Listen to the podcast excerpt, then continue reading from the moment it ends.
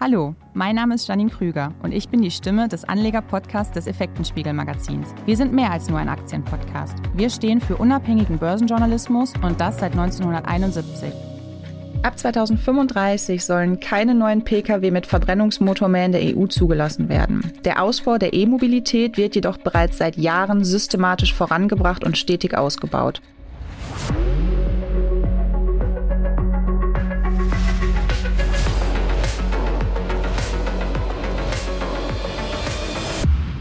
Bereits vor einiger Zeit haben wir hier in unserem Journal und auch im Podcast über das Thema E-Mobilität berichtet und auch gesprochen. Heute freue ich mich mit Herrn Dr. Becker, seines Zeichens Leiter der Bereiche Nachhaltigkeit, Mobilität bei der BMW Group, einen Experten auf dem Gebiet der automobilen Nachhaltigkeit begrüßen zu dürfen. Hallo, Herr Dr. Becker, schön, dass Sie dabei sind. Hallo. Herr Dr. Becker, für viele Menschen ist das E-Auto eine Antwort auf den Klimawandel. Es kommt aber auch immer wieder Kritik an der Herstellung solcher Fahrzeuge auf. Ist die Produktion von E-Fahrzeugen heute bereits nachhaltig? Also das ist natürlich eine Frage, die nach Differenzierung ruft, weil nicht alle E-Autos sind gleich. Sie haben zwar alle keinen Auspuff mehr und emittieren direkt weder CO2 noch Schadstoffe, aber natürlich hängt ihre Gesamtbilanz von mehr ab. Und äh, das bedeutet, dass wir uns zum Beispiel ganz intensiv darum kümmern, den CO2-Fußabdruck in der Herstellungsphase nach unten zu bringen und gleichzeitig unsere Kundinnen und Kunden dabei zu unterstützen, mit grünem Strom zu fahren. Und wenn Ihnen das beides gelingt, haben Sie natürlich einen sehr großen Vorteil gegenüber einem Verbrennerfahrzeug. Wenn Sie es nicht haben, ist der Unterschied zwar natürlich immer noch da, äh, aber kleiner. Das heißt eben für uns, äh, dass wir in alle unsere Fahrzeuge in deren Fußabdruck investieren und äh, diesen konsequent nach unten bringen. Und mhm. da werden Sie dann auch Unterschiede zwischen Fahrzeug A und Fahrzeug B sehen und auch messen können. Was hat sich denn hier gerade in den letzten Jahren getan? Also wir haben einen ganz starken Fokus ja schon, kann man sagen, seit 50 Jahren, seit bei BMW das systematische Umweltmanagement institutionell aufgebaut wurde darauf, unsere Produktion mit so wenig Energie, so wenig Wasserverbrauch, so wenig Abfall wie möglich zu gestalten. Und wir haben hier auch, auch zuletzt in diesem Jahr einen großen Schritt nach vorne gemacht in unserem neuen Standort in Debrecen, äh, der ja ab 2025 äh, unsere neue Klasse produzieren wird, der ohne fossile Energieversorgung auskommt, wo wir keinen Erdgasanschluss mehr haben, sondern äh, das Werk mit grünem Strom betreiben. Wir haben erhebliche Reduktionen äh, auch an anderen Standorten erreicht, auch zum Beispiel an so einem alten Standort wie hier in München. Und klar, äh, wir investieren, Stichwort Design for Recycling, auch in unserer Forschung und Entwicklung darin, die Fahrzeuge mit einem höheren Anteil an Sekundärmaterialien zu bauen, nur um ein paar Beispiele zu nennen. Und aller Strom, der bei BMW eingekauft wird, äh, ist Grünstrom. Was muss sich denn Ihrer Meinung nach noch ändern oder wo gibt es vielleicht auch noch Aufholpotenzial, nennen wir es mal so? Also wir haben natürlich in der Lieferkette noch große Herausforderungen dabei, wie wir wirklich richtig kommunizieren, wie wir belastbare Daten äh, zwischen Lieferanten der unterschiedlichen Stufen austauschen und am Ende äh, für das Fahrzeug berechnen können. Deswegen haben wir uns ja auch so intensiv, Stichwort Catena X, dafür engagiert, eine digitale Infrastruktur für die Kommunikation von CO2-Daten entlang der Lieferkette aufzubauen. Wir haben aber jenseits dieser, ich sag mal, Steuerungsfragen natürlich noch großes Potenzial, gerade an der Schnittstelle zur Energieversorgung. Wenn es zum Beispiel darum geht, äh, Elektroautos dann zu laden, wenn erneuerbare Energien besonders stark verfügbar sind. Also eine mhm. Synchronisierung zwischen dem Ladeverhalten und der Verfügbarkeit von Erneuerbaren. Da gibt es Länder, die dort relativ weit sind, Kalifornien, die Niederlande, wo es weit verbreitet ist, dass ich mein Fahrzeug so steuere, wie es netzdienlich ist. In Deutschland kann und muss hier noch deutlich mehr passieren. Wir müssen, glaube ich, auch mit der Politik darüber diskutieren, wie die Kundinnen und Kunden sich darauf verlassen können, dass mhm. sie mit einem Elektroauto nicht nur grüner, sondern auch preiswerter unterwegs sind. Natürlich in der Startphase war das wichtigste Instrument die direkte Förderung des Fahrzeugkaufs. Wir sind hier aber davon überzeugt, dass gerade das Thema Infrastruktur, gerade das Thema Nutzungsphase, das Thema Laden, auch mit dem, was ich vorher zum Thema Verknüpfung mit den Erneuerbaren gesagt habe, so weiterentwickelt werden muss, dass dauerhaft klar ist, der elektrisch gefahrene Kilometer ist der günstigere Kilometer. Wenn diese Botschaft nicht ankommen, wird es schwierig werden, mhm. das Ausbautempo zu erreichen, das äh, sich die Politik vorgenommen hat. Jetzt haben Sie gerade schon das Thema Laden angesprochen. Ein Kritikpunkt an der E-Mobilität ist ja auch das teilweise doch, ja, ich will es mal sagen, schlecht ausgebaute Ladenetz. Wie sehen Sie die Lage insgesamt?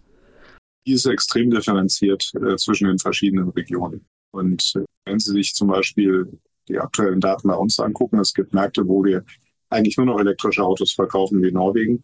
Es gibt mhm. Märkte, wo wir bereits 35 Prozent in diesem Jahr Anteil an rein batterieelektrischen Fahrzeugen haben, plus nochmal Hybride wie die Niederlande. Das sind Märkte, in denen eine extrem stark ausgebaute Infrastruktur vorhanden ist, wo das Thema Laden als Problem in den Köpfen weg ist. Wenn Sie durch Amsterdam fahren, haben Sie kein Problem, einen Stecker zu finden. Mhm. Und Sie müssen sich auch, bevor Sie da sind, wo Sie hinwollen, keine Gedanken drüber machen. Die Situation in Italien ist völlig anders. Da liegen wir bei unter vier Prozent. Und wir bieten die gleichen Autos zu den gleichen Bedingungen an. Das hat sehr viel damit zu tun, dass sie in einer Stadt wie Florenz, äh, jedenfalls war das im Mai diesen Jahres so, als ich da war, in ihrem Navigationsgerät 20 Stecker finden. Auf eine ganze Stadt gesehen. So, das heißt, wir hängen hier von Bedingungen ab, was den Hochlauf der Elektromobilität angeht, die wir nicht selber schaffen können. Wir leisten unseren Beitrag mit Ionity. Mhm mit Ultraschnellladen an den Autobahnen, wo man für diesen Teil dessen, was die Kundinnen und Kunden mit unseren Autos machen, gute Vorsorgen treffen kann. Aber die Entscheidung von Städten und Regionen, wo kommen Ladeinfrastruktur hin, wie stark unterstütze ich das, die können wir denen nicht abnehmen. Und deswegen haben wir in Europa keinen wirklichen Binnenmarkt für elektrische Fahrzeuge. Wir haben 27 zum Teil extrem verschiedene Märkte mit einem ganz klaren Nord-Süd- und West-Ost-Gefälle. Wie sehen denn etwaige Ausbaupläne aus? Können Sie dazu was sagen? Also wir treiben über Ionity das Thema Fast Charging an den Autobahnen mit großem Tempo voran. Auch in den USA. Wir haben zum Beispiel ja gerade auch neue Kooperationsvereinbarungen mit anderen Autoherstellern, mit Playern aus der Energiewirtschaft äh, geschlossen, Stichwort äh, ChargeScape, äh, um auch dort äh, attraktive Ladeangebote zu machen. Also da, wo wir ein Packender haben, wo wir Partner auf der Infrastrukturbetreiberseite haben, treiben wir das Thema aktiv weiter voran. Und wir unterstützen auch gerade unsere Flottenkunden in Europa mit einer Reihe von äh, Instrumenten dabei, äh, ihre Mitarbeiterinnen und Mitarbeiter so in elektrische Autos zu bringen, dass das für die auch eine gute Erfahrung ist, dass die CO2-Bilanz stimmt, dass die zu Hause laden können, bei der Arbeit laden können, mit auch den Ladeabrechnungsprodukten, die wir anbieten, BMW Charging, wo Sie ohne 50 verschiedene EC-Karten mit sich rumzuschleppen zu müssen, überall mitladen können. Also wir tun, was wir können, äh, um die Latte fürs elektrische Fahren so niedrig zu legen, wie es möglich ist. Was muss sich denn vielleicht auch noch auf EU-Ebene bei diesem Thema tun? Also wir haben immer deutlich gemacht, dass wir eine Symmetrie der Politiken auf der Angebots- und der Nachfrageseite brauchen. Wir haben eine Regulierung der Angebotsseite durch die EU-Flottengesetzgebung, äh, die adressiert direkt die Autohersteller.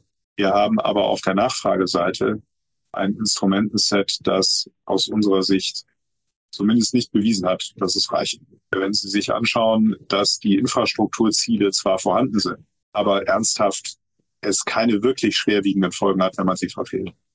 Mhm. Dass es natürlich keinen Durchgriff europäischer politischer Vorgaben auf die Entscheidungen von Bürgermeistern gibt. Anders als in China beispielsweise, wo kein Bürgermeister die Option hat, das Thema Ladeinfrastruktur zu vernachlässigen. Das können sie in Europa tun.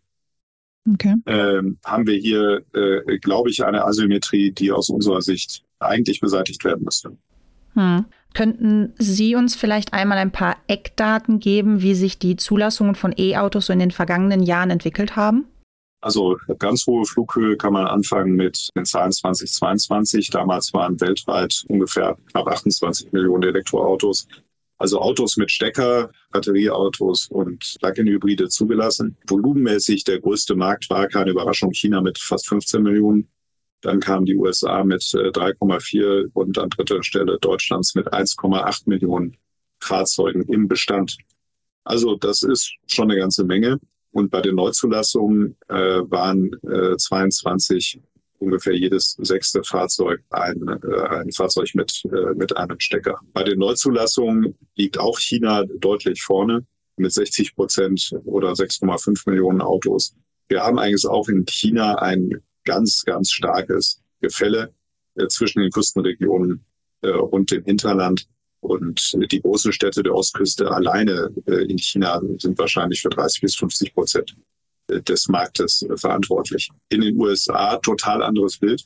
Im Durchschnitt mhm. USA gesamt ungefähr knappe 10 Prozent, aber mit einem ganz großen Anteil von Kalifornien, wo äh, die Elektrofahrzeuge bei BMW zum Beispiel 20 Prozent ausmachen. Also entsprechend in der Liga Kalifornien wie die führenden EU-Märkte, Großbritannien beispielsweise, wenn man jetzt mal die großen Märkte rausnimmt und demgegenüber andere Bundesstaaten der USA, wo wir auf dem Level von Italien, Spanien oder Polen sind. Eine Fragmentierung des Marktes. Wo kommt da dieser Unterschied her? Auch aus den gleichen Faktoren, Infrastruktur, Verfügbarkeit, okay. aber auch natürlich die Frage der Incentivierung. Es gibt ja in den USA eine bundesweite Förderung von Elektrofahrzeugen im Erwerb, eine Steuergutschrift, auf die hat Kalifornien von Anfang an nochmal einen zusätzlichen Incentive oben draufgelegt. Mhm. Und man muss eben sagen, dass gerade in den großen städtischen Ballungsräumen Kaliforniens auch sehr viel für das Thema Infrastruktur getan wurde. In Europa haben wir ein etwas anderes Bild. EU insgesamt 14 Prozent BEFs, 7,5 Prozent äh, Plug-in-Hybride. Deutschland gute 17 Prozent BEFs äh, und äh, auch 7,5 Prozent äh, PHEVs.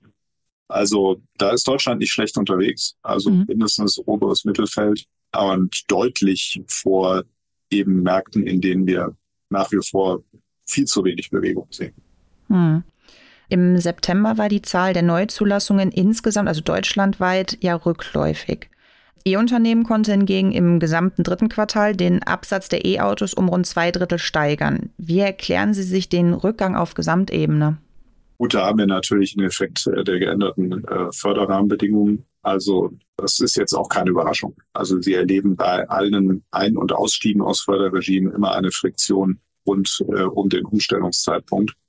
Äh, wir waren hiervon aber weniger betroffen, weil der Preisdeckel, der für die Förderung ja gilt, uns deutlich weniger betrifft mhm. als äh, andere Anbieter. Insofern erklärt das sicherlich auch, warum das jetzt bei uns sich anders dargestellt hat.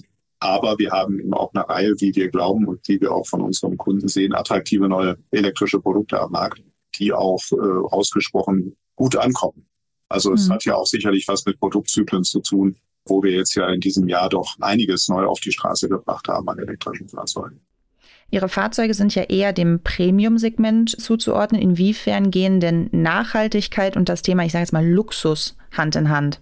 Also da sind wir sicherlich in einer ähnlichen Situation wie Hersteller in anderen Sektoren, die ebenfalls die Vorstellung dessen, was Luxus machen, weiter ausmacht, weiterentwickeln. Und Luxus, Nachhaltigkeit aus unserer Sicht passt zusammen. Wir müssen allerdings zeigen, dass wir zum Beispiel beim Thema Rohstoffverbrauch, beim Thema Energieeffizienz, äh, bei der Frage, wie wir unsere Fahrzeuge machen, sicherstellen, dass Luxus eben nicht gleich Verschwendung ist, sondern äh, dass ich verantwortungsvoll entwickelte Produkte habe, die das, was die Kunden von ihnen erwarten. Und das ist eben mehr als Fortbewegung.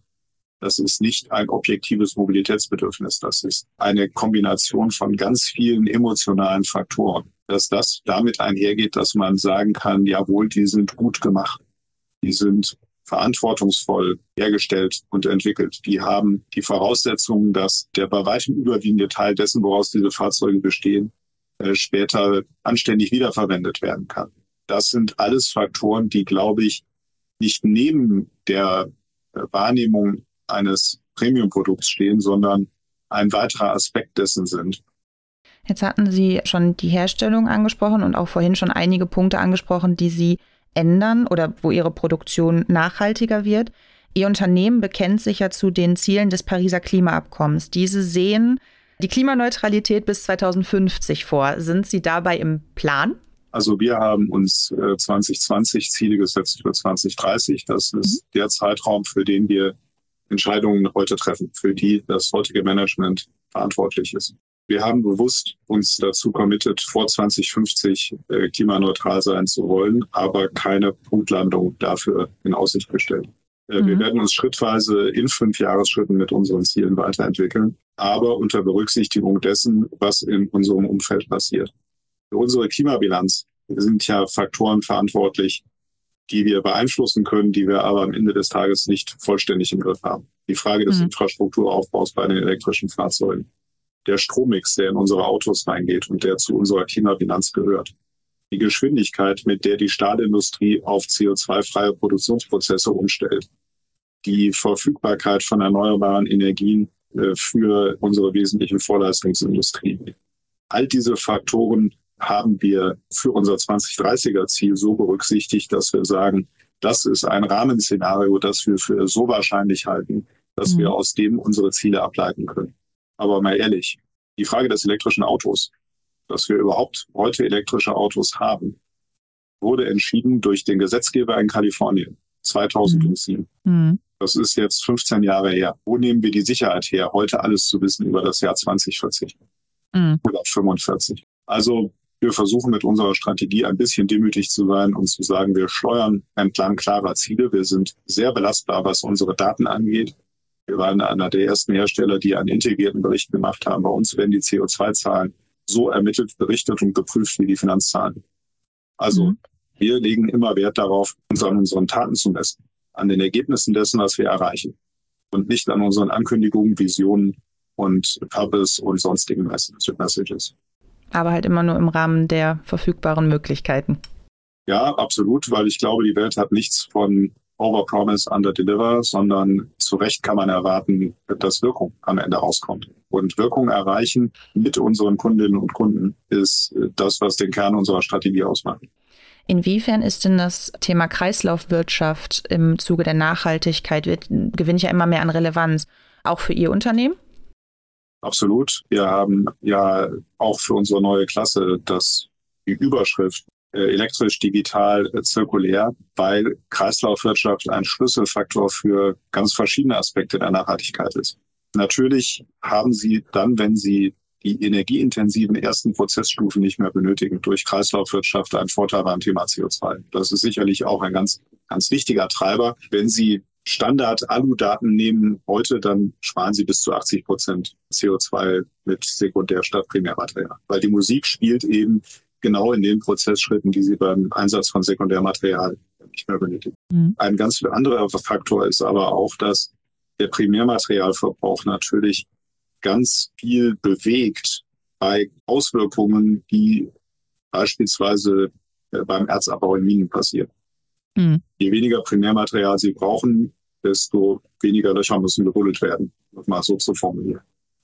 Äh, sie reduzieren damit die Auswirkungen auf Artenvielfalt, Schädigungen von Gewässern und ähnlichen möglichen Auswirkungen. Sie haben auch eine höhere Resilienz gegen geopolitische Risiken. Sie haben die Chance, auch Schwankungen von Primärrohstoffmärkten anders äh, zu beantworten, wenn sie äh, auch ein, sag ich mal, stark aus den Sekundärmärkten ihr Material beziehen. Also es kommen viele Faktoren zusammen, aus denen heraus wir glauben, dass Kreislaufwirtschaft deutlich ausgebaut und verstärkt werden muss. Wenn wir jetzt vielleicht nochmal zum Abschluss kommen, was muss sich auf politischer Ebene vielleicht nochmal zusammengefasst ändern? Also was würden Sie sich von der Politik wünschen, was sich jetzt noch ändern muss in Sachen E-Mobilität? Ja, also wir sind ein Unternehmen, das in einer global verflochtenen, extrem komplexen Lieferkette unterwegs ist. Äh, wir haben natürlich ein Interesse daran, dass bei allen schwierigen Debatten, die wir gerade im Moment auch haben, die wirtschaftspolitische Kooperation gestärkt und nicht zurückgefahren wird.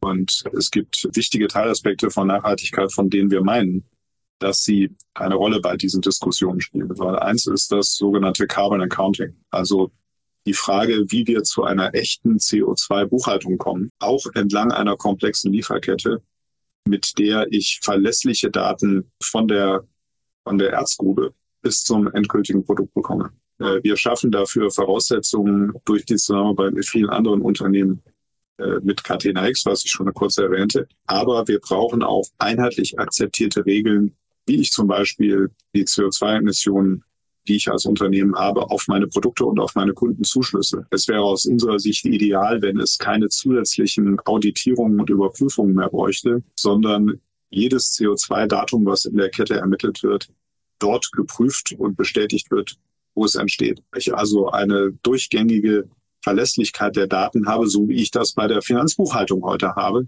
Und wenn das CO2 wie eine Mehrwertsteuer durch die Kette durchwandern würde, äh, wäre das sicherlich ein Riesenfortschritt äh, gegenüber dem Zustand heute, wo jeder in der Kette seine Zahlen so gut es geht äh, ermittelt.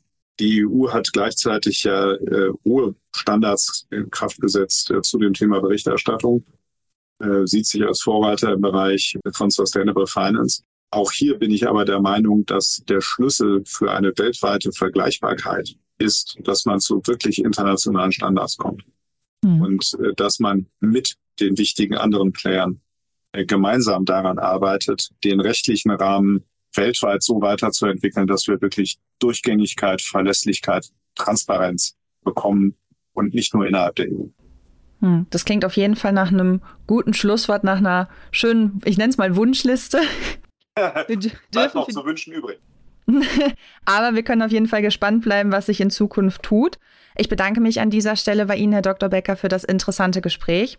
Sehr gerne, vielen Dank an Sie. Und auch von euch verabschieden wir uns an dieser Stelle und hoffen, ihr konntet einige spannende Infos mitnehmen. Wir hoffen, ihr schaltet auch das nächste Mal wieder ein und halten euch wie immer auf unserer Homepage effekten-spiegel.com über das aktuelle Börsengeschehen auf dem Laufenden. Bis zum nächsten Mal und bleibt gesund.